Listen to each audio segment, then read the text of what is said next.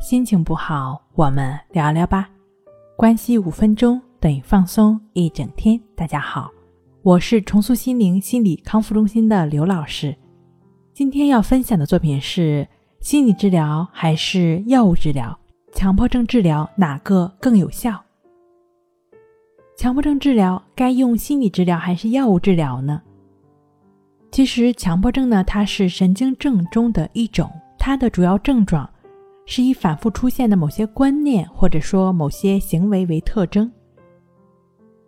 在一定程度上，强迫症这种神经官能症是由于不健康的思维模式所导致的。目前在临床的治疗中有两种治疗倾向，一种呢是主张药物治疗，一种是主张心理治疗。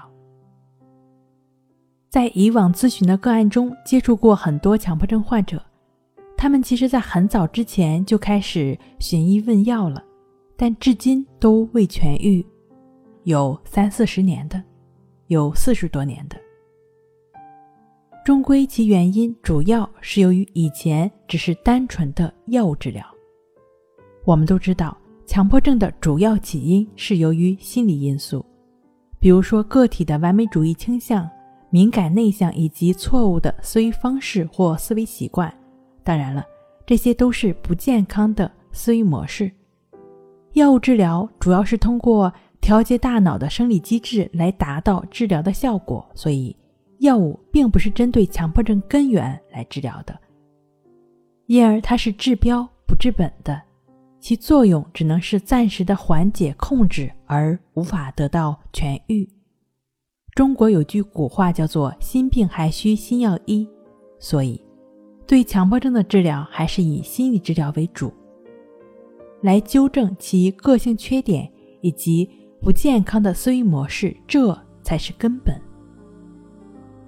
通常的话呢，一些症状比较轻的患者可以直接进行心理治疗，那也会有一些，比如说长期服药、反复住院，甚至。经过一些物理治疗的患者，目前在服药的这种情况，一般呢，我们是建议，比如说一些心理活动的练习达到了比较明显的效果，或者心理达到了相对稳定的状态之后，可以在开药医生的建议下逐渐的减药，最终呢达到不需要服用任何药物也都能有一个非常好的状态。这样一种融入在生活中心理活动的练习，其实强迫症患者自己也可以去做。它就是抑制法和关系法。抑制法呢，是在日常生活中帮助我们不断的回到当下，不断的保持觉知的过程。那关系法呢，是在心的更深层，帮助我们建立全新的思维模式和方式的过程。二者相互结合。便能帮助我们不断的来纠正不健康的思维模式，帮助我们完善性格。好了，今天跟您分享到这儿，那我们下期再见。